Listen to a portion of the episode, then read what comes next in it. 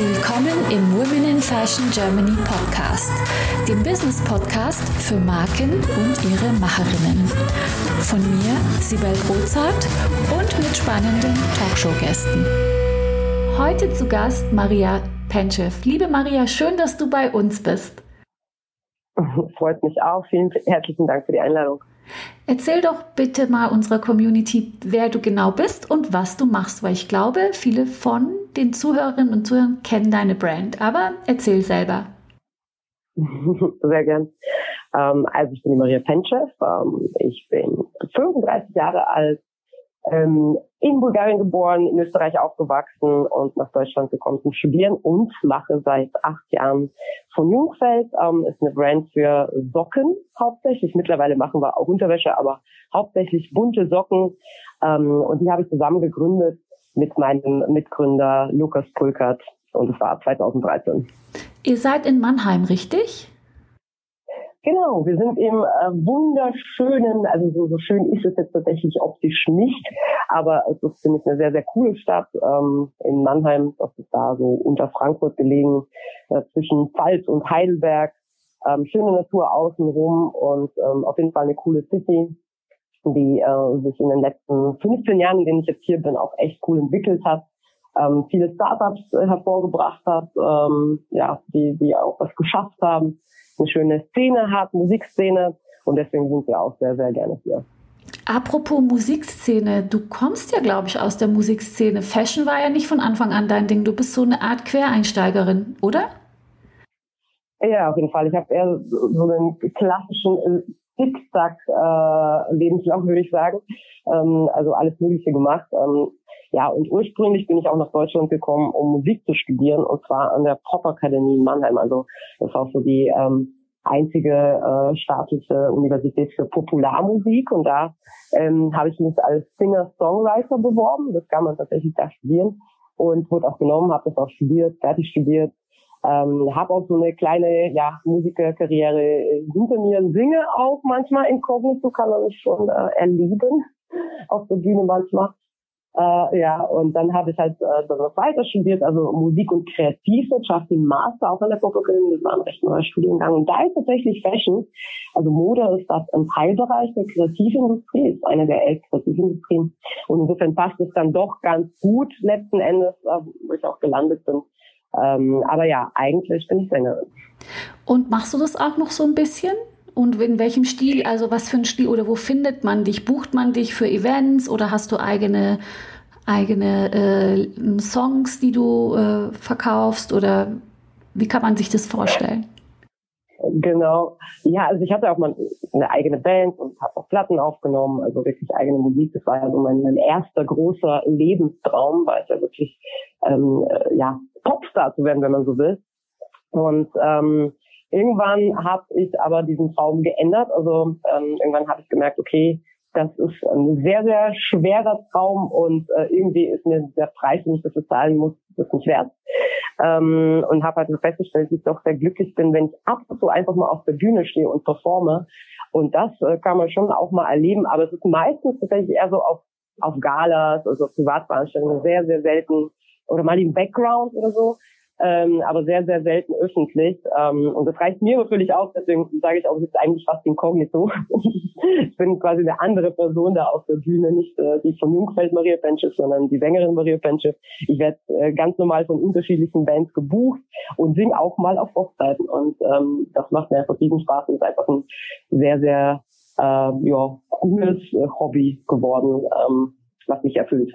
Also ich, ich äh, kann mir nicht anmaßen zu sagen, ich kann singen und bestimmt nicht so gut wie du, aber eins, eins teile ich mit dir, ich singe so gerne. Also ich mache auch manchmal Karaoke-Partys und es macht einfach so Spaß und manchmal wünsche ich mir, ich hätte diese Gabe und würde hier auf Bühnen vor Millionen irgendwie äh, äh, etwas singen und die Leute begeistern. Also das, der Gedanke daran ist wirklich schon ein sehr schöner. Ähm, deswegen kann ich mir vorstellen, wie schön das für dich ist, eben dann trotz äh, eines anderen Businesswegs, den du dir rausgesucht hast, jetzt ab und zu mal auf der Bühne zu stehen und es nicht ganz aufzugeben. Das finde ich ganz großartig. Aber kommen wir ja. zu von Jungfeld. Also von Jungfeld habe ich ja bisher immer mit Männersocken verbunden. Ich habe die auch mal meinem Mann geschenkt und so. Wieso Männersocken? Oder, oder ist das gar nicht? Sind das mhm. einfach nicht nur Männersocken? Jetzt, äh, wie, wie hat das angefangen? War das die Vision von Anfang an? Ja, das ist interessant. Dann scheinst du uns ja einfach schon länger zu kennen, weil das, äh, wir waren wirklich auch lange Zeit und am Anfang auch äh, die Herrensockenmarke, also wirklich Herrensockenmarke. Das war anfangs unsere Vision. Ähm, wir wollten, also ja, wir wollten da auch so eine, eine Marktlücke finden und haben die dann auch ja, im Herrensockenbereich gefunden, aber gesagt haben, okay, wir wollen jetzt keine normale ähm, Alltagssocke, sondern wir wollen Accessoire, so ein richtiges Fashion-Accessoire und, und ähm, da gibt's halt für, für Frauen schon relativ viel. Ja, es gibt Schals, es gibt Schmuck, aber die Herren der Schöpfung haben ja da nicht so extrem viele Möglichkeiten, vor allen Dingen nicht in der Masse. Also die, äh, die Fashionistas unter den Herren, die machen ja auch alles Mögliche. Aber ähm, ja, wenn man im Alltag irgendwie ein Accessoire tragen will, dann ist die Socke eigentlich perfekt. Und das ähm, wurde aber zu wenig ähm, bedient durch andere Marken. Und das ähm, wollten, das, dann haben wir uns auf den Zug äh, ge gesetzt und ähm, ja, und haben so angefangen. Ich glaube, wir waren auch vier, fünf Jahre lang eine reine Herrensockenmarke und haben dann aber irgendwann festgestellt, ach, äh, warum sollten wir denn die Damen, die das, die auch 40 Prozent unserer Kundschaft ausmachen, also viele Damen kaufen sowieso auch für ihren Mann oder ihren Vater oder ihren Sohn, ähm, die Socken äh, und haben sich aber einfach auch ihre eigene Kollektion gewünscht. Und deswegen ähm, haben wir auch gesagt, nee, also das ist auch einfach nicht mehr zeitgemäß, also so ein Geschlecht einfach auszuschließen und ähm, haben da unsere unsere Marke erweitert und haben seit, ja genau, ich glaube 2017 eine eigene Frauenkollektion und äh, eine eigene Damen-Edition und sind quasi jetzt eine, eine Unisex-Marke. Also ich kann mir vorstellen, dass die Herrensockenbranche eine sehr nischige ist und dass vielleicht auch die Erweiterung jetzt von, von, von Frauensocken, vielleicht auch noch ein paar anderen Sachen, ich habe ja gesehen, ihr habt auch T-Shirts und Boxer und sowas, ähm, sicherlich den Markt ein bisschen verbreitert, der ja trotzdem mhm. wahrscheinlich immer noch relativ nischig ist. Was macht denn... Äh, die Marke von Jungfeld aus? Was sind denn eure USPs? Mhm. Genau, also zu, dem, äh, zu der Nische möchte ich nur was sagen. Äh, stimmt, theoretisch ähm, erweitert es das, trotzdem sind wir eigentlich im Herrensegment immer noch sehr stark. Also das dauert dann immer, ne? Das, das äh, Frauensegment ist ja auch schon stark besetzt, muss man sagen. Deswegen ist es ma manchmal auch gut, eigentlich so in, in der Nische anzufangen, um da halt auch stark zu werden. Ähm, und ja, der Herrensockenmarkt ist auf jeden Fall für uns da erstmal noch der größere. Frauen sind immer noch im Aufbau. Ähm, äh, genau. Aber was, was macht uns aus, sowohl für Damen als auch Herren? Ähm, ich glaube, das Wichtigste ist, dass wir von Anfang an, und das ist wirklich unverändert, egal was wir jetzt dazu nehmen, ist, dass unsere Marke auf drei Säulen fußt, ähm, nämlich Stil, Qualität und Verantwortung. Das war ähm, einfach von Anfang an, als wir die Marke gegründet haben, waren das unsere Core Brand Values und die haben sich bis heute nicht verändert und unter denen kann man sofort Frauensocken als auch T-Shirts als auch Boxer durchmachen. Ähm, und das war uns wichtig, das von Anfang an so zu definieren und ähm, das auch beizubehalten, genau. Also, wenn du sagst Qualität und Stil und so, das war mir auch bewusst, also auch als Kundin bewusst, weil ich habe gesehen, die Socken mhm. sind cool, die sind haben anderen Stil. Damals war farbig irgendwie so noch wow, farbige Strümpfe und so und mit coolen Mustern und so. Aber was mir gar nicht so klar war und da wart ihr sicherlich auch Pionier, war eben äh, die Nachhaltigkeit und die soziale Verantwortung von Anfang an. Ähm, ich habe da von mhm. anderen Marken, die in dem Bereich sich aufgebaut haben, gehört, dass sie das am Anfang gar nicht so an die große Glocke gehängt haben, weil das gleich so ähm, assoziiert wurde mit eben nicht so stylisch, nicht so modisch, ähm, mhm. keine Ahnung, nicht so schön, vielleicht die falsche Zielgruppe angesprochen hat. Wie war das bei euch? Mm, interessant, dass das andere Marken so gemacht haben. Also bei uns war es auch so. Wir haben das auch nicht an die große Glocke gehängt. Ähm, einfach, weil wir der Meinung sind, das ist einfach eine Verantwortung, die jeder Unternehmer an sich tragen muss. Also oder wir waren es mal. Jetzt mittlerweile äh, stellen wir es doch ein bisschen mehr raus, weil wir auch merken, okay, das ist auch wichtig für den Kunden zu wissen, auch für die Kaufentscheidung. Ähm, aber für uns war das einfach selbstverständlich und wir waren auch der Meinung, es sollte selbstverständlich sein, dass Unternehmer einfach äh, verantwortungsvoll handeln. So. Ähm, und äh, genau, das war so erstmal der Grund, ähm, dass man das halt verbindet mit nicht stylisch oder oder nicht cool. Naja, das das ist ja dann die die äh, die Wahl, die man dann selber trifft. Man kann natürlich dann äh, das Klischee erfüllen und nur graue und beige Socken anbieten oder halt, äh, so wie wir es gemacht haben, äh, Nachhaltigkeit eben bunt machen und äh, und äh, fashionable machen und äh, ja, dann, dann ist, äh, dann kann man das eigentlich ganz gut zusammenbringen. Und aber der zweite, der zweite Punkt, warum, also nicht warum wir es nicht so rausgestellt haben, sondern ähm, was man auch dazu sagen muss, ist, das, das ist schon auch eine, ähm, eine Reise gewesen, ähm, bis hin zur, zum Nachhaltigkeitsgrad, den wir heute haben. Also wir waren nicht immer so nachhaltig. Ähm, und das ist auch einfach dem geschuldet, wenn du klein bist und anfängst, dann hast du eigentlich nicht so die Möglichkeit, komplett Bio zu machen, komplett zertifiziert zu machen. Wir haben angefangen zu zweit in einem kleinen Zimmer und äh, wollten irgendwie von äh, jeder Farbe, und das waren sechs Farben, die wir hatten, tausend Paar produzieren. Das war schon relativ hoher Invest für uns. Und ähm, äh, geh dann da mal hin zu einer äh, Produktionsstätte, die Gott zertifiziert ist und sagst so, ich hätte jetzt genau diese sechs Farben. Das ist halt damals war das unmöglich.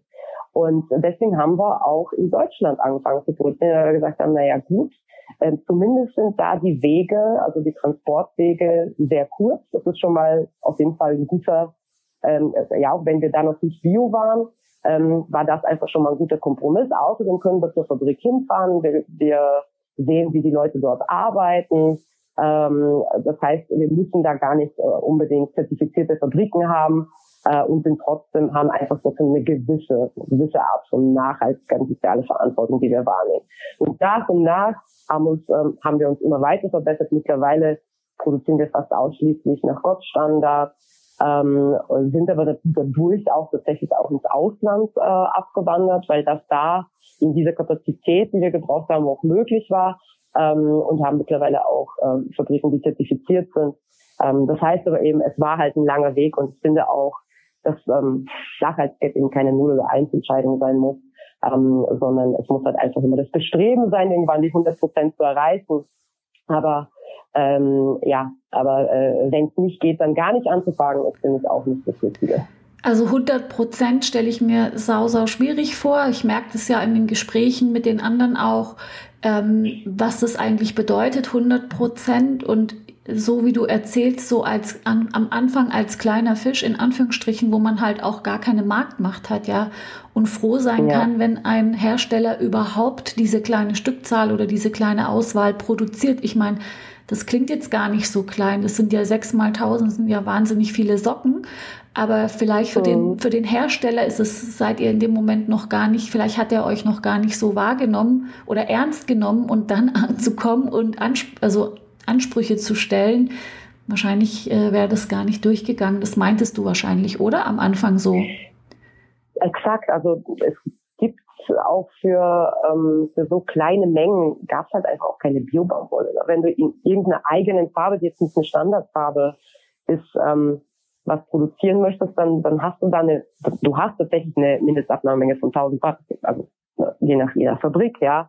Aber äh, dann sind 6000 Bar einfach nur nicht mal eine Ladung äh, LKW, das heißt, also du kommst einfach gar nicht so richtig, äh, so richtig ran. So kannst du halt auch nicht anfangen. Und dann kaufst du irgendeine Farbe, die sich nicht verkauft und dann bleibst du auf der sitzen. Also das ist dann schon schwierig. Deswegen ist man am Anfang auch angewiesen und tut auch gut daran, erstmal mit kleinen Stückmengen anzufangen, auch wenn es bedeutet, dass sie vielleicht noch nicht zu 100 Prozent nachhaltig sind, naja, aber dann sollte man einfach mit einer Fabrik, die, die um die Ecke ist, regional ist, zusammenarbeiten. Dann hat man wenigstens auch diesen CO2-Ausstoß reduziert, den man ansonsten äh, hätte, wenn man mit einer großen Fabrik im Ausland zusammenarbeitet. Das ist auch ein, ein guter Kompromiss, um zu starten.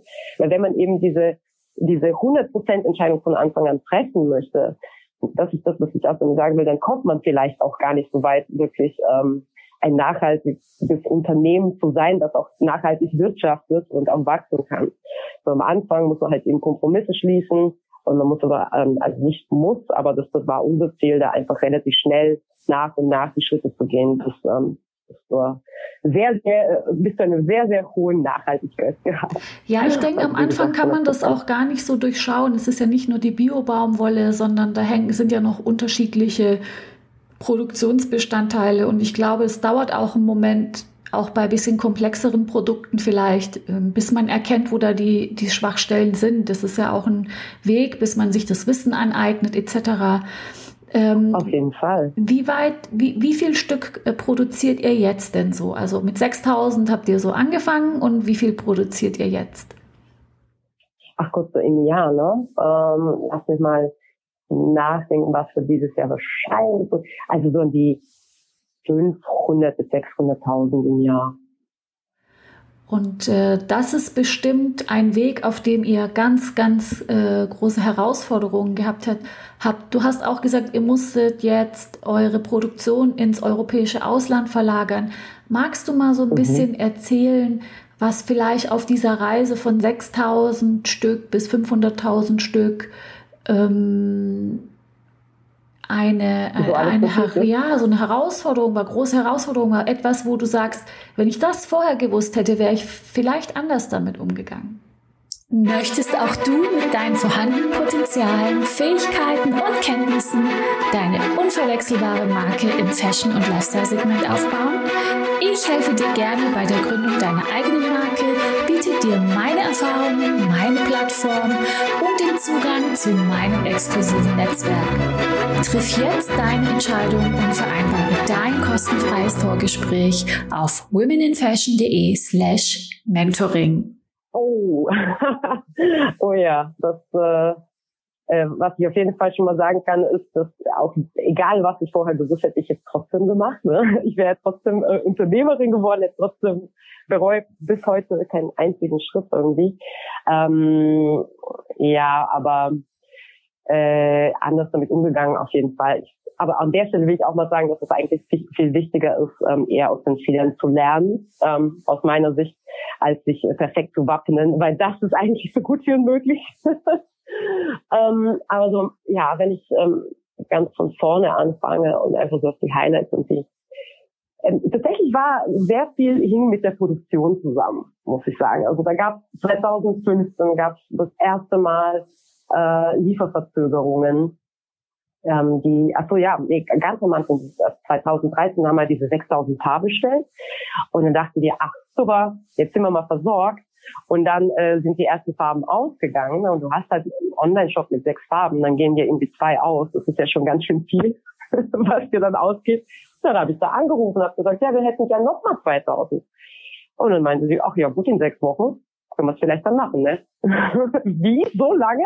Das war schon mal so das Erste. Also das war mir einfach nicht bewusst, wie lange das dann äh, dauert. Und das war schon schwierig, weil ähm, die Leute, das war das erste Mal, dass wir Leute wirklich vertrösten mussten. Ähm, und äh, war der, der erste große Stolperstein, wenn du so klein bist und dann deine ganzen Online-Kunden irgendwie einzeln anrufen musst, ach sorry, ähm, das äh, ja, da, da musst du jetzt mal sechs Wochen auf deine auf deine Lieferung warten. Da wurde mir das erste Mal klar, wie wichtig guter Customer Service wurde und naja, ich dachte, ich hätte aus, aus diesem äh, Fehler gelernt und das würde mir nie wieder passieren. Dann 2015 ähm, gab es die erste große Lieferverzögerung, ähm, ja, die tatsächlich aber auch trotzdem dann nicht mein Fehler war. Ne? Wir hatten bestellt, wir hatten den Vertrag, ähm, alles ähm, sollte richtig laufen und am 30. November hatten wir dann keine Socken, weil äh, der Produzent ähm, irgendwie unsere Kapazitäten an jemand Größeren vergeben hatte. Wow, und das so äh, kurz vor Weihnachten, wenn das wahrscheinlich auch so eine ja. Hauptgeschäftszeit von euch ist, vermute ich mal. Es ist tatsächlich so. Also wir machen über die Hälfte unseres Umsatzes ähm, im, im, vierten Quartal quasi, ähm, weil unsere Socken halt auch sehr, sehr gerne verschenkt werden. Ähm, und das war natürlich eine absolute Riesenkatastrophe. Und dann musste ich ähm, sehr schnell einen neuen Produzenten finden, der auch in dieser Zeit, äh, die auch übrigens für alle Sockenproduzenten irgendwie eine, eine Hauptgeschäftszeit äh, ist, ähm, jemanden finden, der innerhalb von drei Wochen da was nachliefert. Ähm, ja, und das hat natürlich auch nur so halb geklappt. Ähm, also war schon ein ziemliches Chaos. Ähm, und da habe ich auch wieder gemerkt, okay, richtig guter Customer Service ist auch viel wert, ähm, haben wir dann auch gemacht. Also wir haben mit so vielen Kunden telefoniert ähm, und wir haben geschafft, irgendwie da zu, ähm, ja, zu, nicht zu vertrösten, sondern zu trösten. haben dann auch einiges an Online-Gutscheinen rausgegeben ähm, und wir sind auf jeden Fall nicht dran gestorben, aber es war schon ganz schön knapp. Aber das war auch nur eine kleine Herausforderung ähm, im Vergleich zu ähm, später, also mehrere äh, Jahre später, dann da gab es halt auch wieder so, so ein, zwei Umstellungen, Produktionsumstellungen. Immer wenn du so eine große Umstellung machst, ähm, dann kostet sich das was. Ne? Das ist schon eine Investition. Du musst halt deine ähm, die, die Bemusterungen neu machen, dein Lager teilweise umziehen. Das ist schon eine kostspielige Sache. Und äh, so kurz vor Corona ähm, hatten wir so eher eine schwierige Zeit, wo wir so große Investitionen hatten und da, ähm, sage ich mal, der Gewinn relativ knapp war. Und dann haben wir schon auch ziemlich gekämpft, aber dann ging 2020 los. Die Vorbestellungen äh, unserer Retail-Partner waren super, ähm, auch die Online-Zahlen waren total top. Und äh, dann plötzlich kam Corona am 15. März und dann haben alle unsere Retail-Partner geschlossen. Also wir sind mittlerweile ähm, in über 650 Läden. Das heißt, wir waren das, das war schon auch ein, ein Löwenanteil unseres ähm, unseres Umsatzes. Ähm, und dann, äh, ja, ging das plötzlich, da haben wir einfach gesehen, wie unser Umsatz äh, wirklich so Richtung Null geht. Und äh, das war eigentlich äh, bis jetzt, glaube ich, die größte Herausforderung, die wir gemeistert haben. Ähm, wir haben nämlich noch ein anderes Geschäft und sollte ich jetzt auch nochmal erwähnen, nämlich Customized Socks. Und zwar, äh, wir machen da äh, White Label, so Auftragsarbeiten, also Socken für Firmen ähm, als Merchandise quasi. Und auch das war ein großer Bestandteil unseres Umsatzes und ähm, dadurch, dass alle Events abgesagt wurden, ähm, war das auch plötzlich was sehr. Also alle Aufträge sind dann weggebrochen. Das Einzige, was übrig geblieben ist, ist der Online-Shop, aber das macht halt auch nur ein Drittel unseres Umsatzes aus. So, bedeutet, wir hatten keine großen Reserven ähm, und wir hatten nur noch ein Drittel Umsatz. Und äh, das, ja, das kam dann einfach so wie ein Schlag von oben. Ähm, irgendwie hatten wir das nicht erwartet. Ja, und dann waren wir erstmal in der Schockstarre, haben alle Mitarbeiter erstmal in Kurzarbeit geschickt, anders ging das nicht und haben ähm, vielleicht drei, vier Tage äh, gebrainstormt im Endeffekt. Und ähm, es hat aber Gott sei Dank irgendwie nicht lange gedauert, ähm, und dann kamen wir auf die Idee, Masken zu machen, also Stoffmasken zu machen. Ich glaube, wir waren eines der fünf ersten Unternehmen in Deutschland, die es gemacht haben. Äh, innerhalb von einer Woche haben wir einen Online-Shop umgestellt auf Masken haben. Ähm, und Masken und Sockenproduktion hat halt gar nichts miteinander zu tun. Das ist was völlig anderes. Da brauchst du komplett neue Fabriken, komplett neue Produktion und ähm, haben dann innerhalb von zwei Wochen ähm, 18 Fabriken europaweit aufgetan, weil die ähm, Nachfrage so hoch war. Ähm, das war unsere, ja, mit, mit ein, zwei Fabriken, da kam man überhaupt nicht ähm, hinterher und haben dann uns gerettet aus eigener Kraft.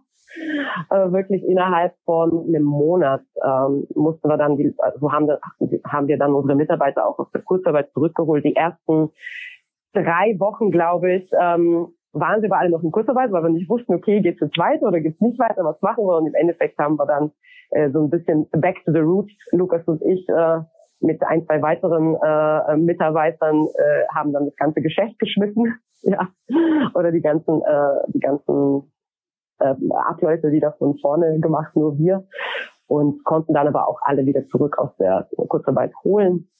Und ähm, ja, und dann ging es bergauf. Und dann war das 2020 war unser bestes Jahr plötzlich. Ähm, konnten uns dann richtig gut, ähm, ja, äh, einen wirklich guten Puffer verdienen, äh, um dann ins äh, wieder schwierigere 2021 zu starten.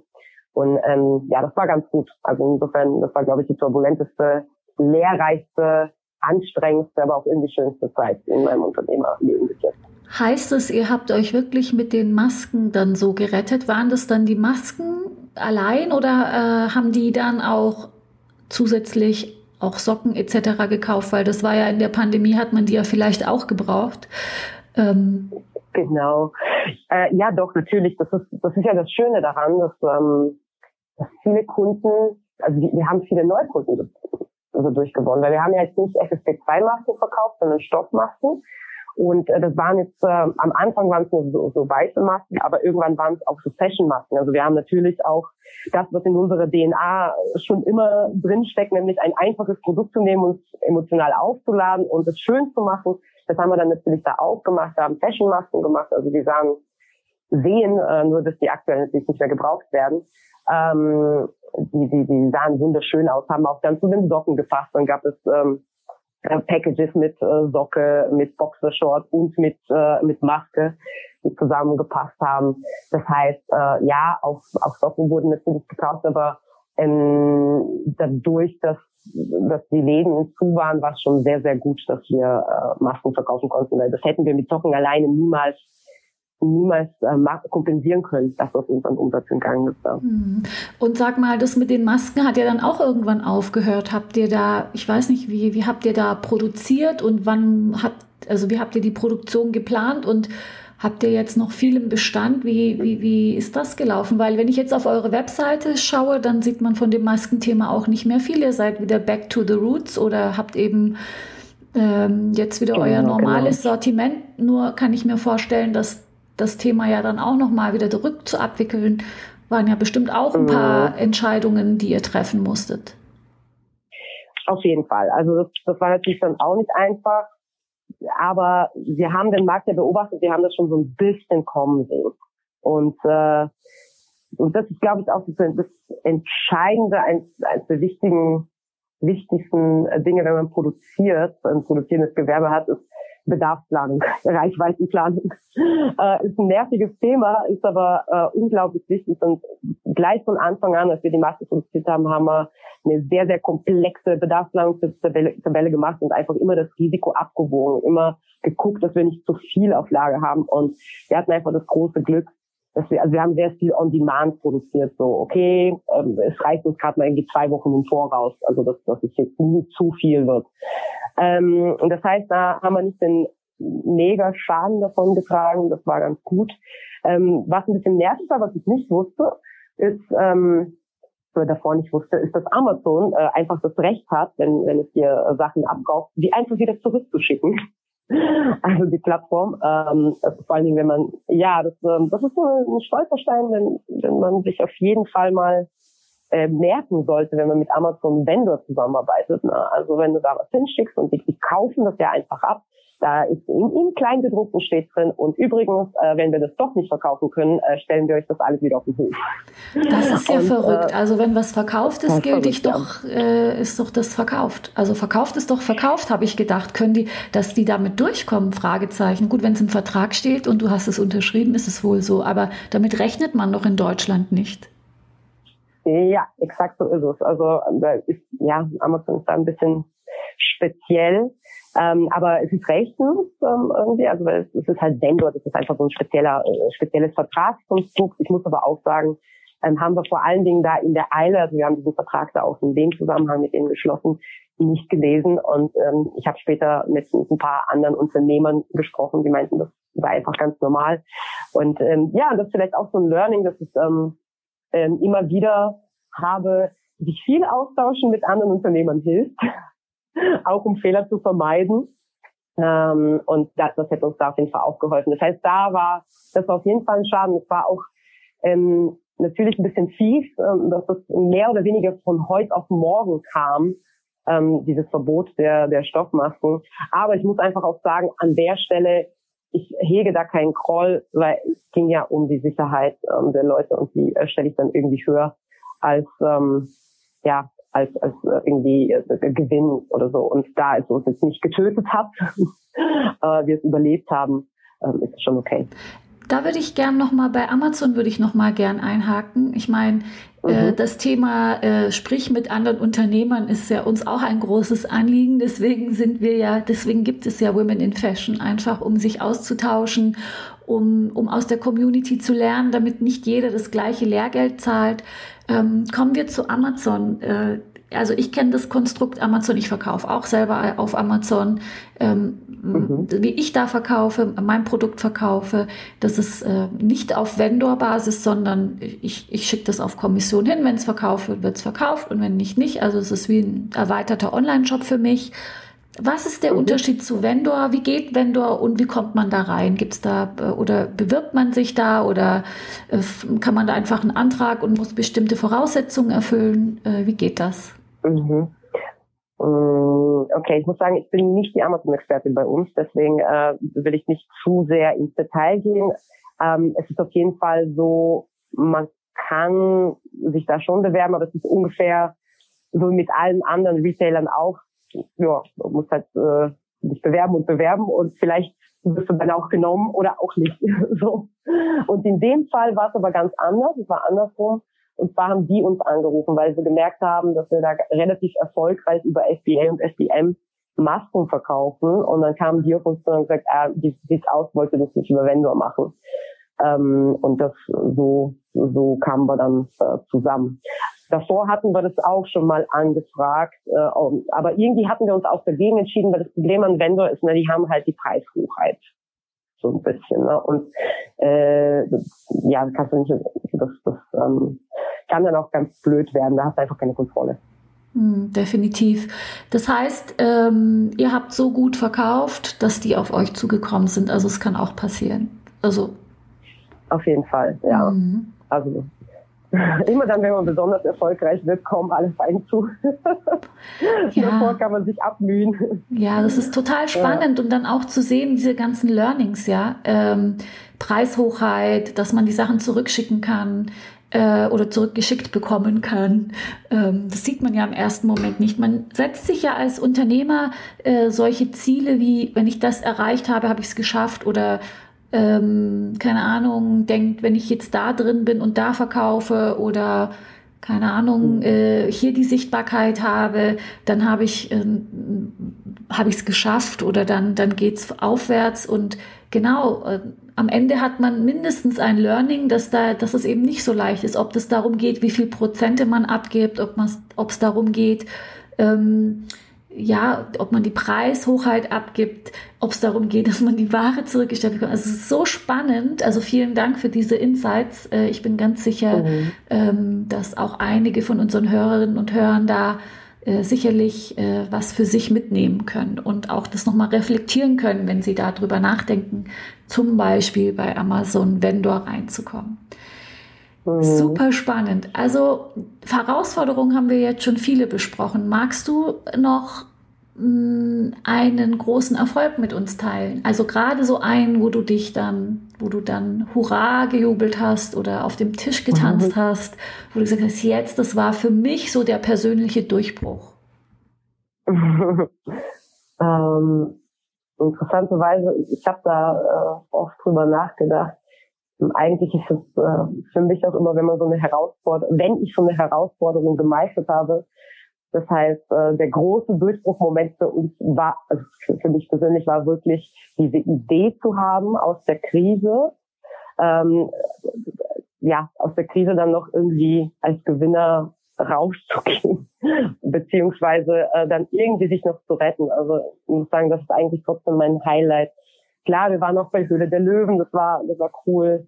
Ähm, als wir bei Galerie Kaufen von Karstadt reingekommen sind, das waren schon noch Highlights, das ist einfach ein Riesenkunde.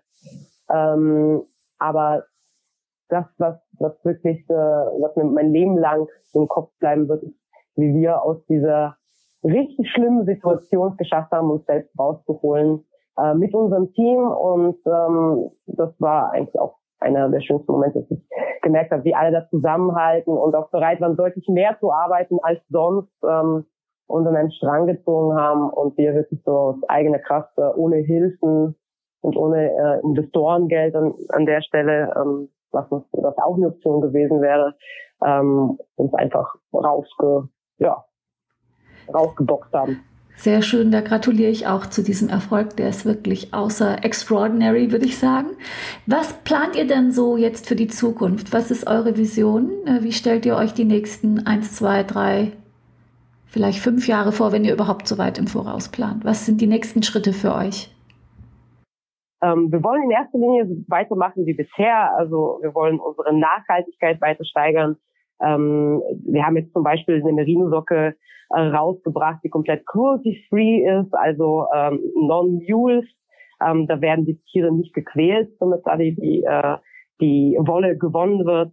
Ähm, dann wollen wir an sich unsere Nachhaltigkeit äh, auch bei der, bei der ganzen Wertschöpfungskette weiter verbessern. Ähm, und wir wollen uns auch weiter sozial engagieren, das habe ich noch gar nicht gesagt, aber das ist etwas, was ähm, auch so ein bisschen in unserer DNA ist, ähm, indem wir zum Beispiel so Capsule-Kollektionen rausbringen. Ähm, wir haben äh, zur zur Corona-Zeit ähm, eine Capsule-Kollektion rausgebracht ähm, zum Thema Verschwörungstheorien und ein Teil wurde gespendet an die Mikama. Ähm, das ist ein Verein gegen Internetmissbrauch. Ähm, dann haben wir auch eine Kollektion rausgebracht ähm, zum Thema bedrohte Tierarten und da ging auch ein Euro pro verkaufte Socke an Pro Wildlife. Und das ist ein Thema, das wir immer wieder ähm, machen wollen, also einzelne Capsules mit, mit gewissen Themen, ähm, in denen wir uns einfach gesellschaftlich engagieren. Denn Socken können durchaus politisch und äh, gesellschaftlich ähm, engagiert sein und ähm, das wollen wir auch weitermachen. Aber wir wollen natürlich auch nicht nur bei, äh, bei Socken bleiben, ähm, sondern wollen eine Body Nearwear Marke werden, langfristig, ähm, bei der man äh, von der Socke über die Unterwäsche bis hin zum T-Shirt ähm, alles nachkaufen kann und sicher sein kann, dass es ähm, immer einen gewissen Stil hat, ähm, eine gewisse Qualität, ähm, nachhaltig ist und äh, auch irgendwie sich sozial engagiert.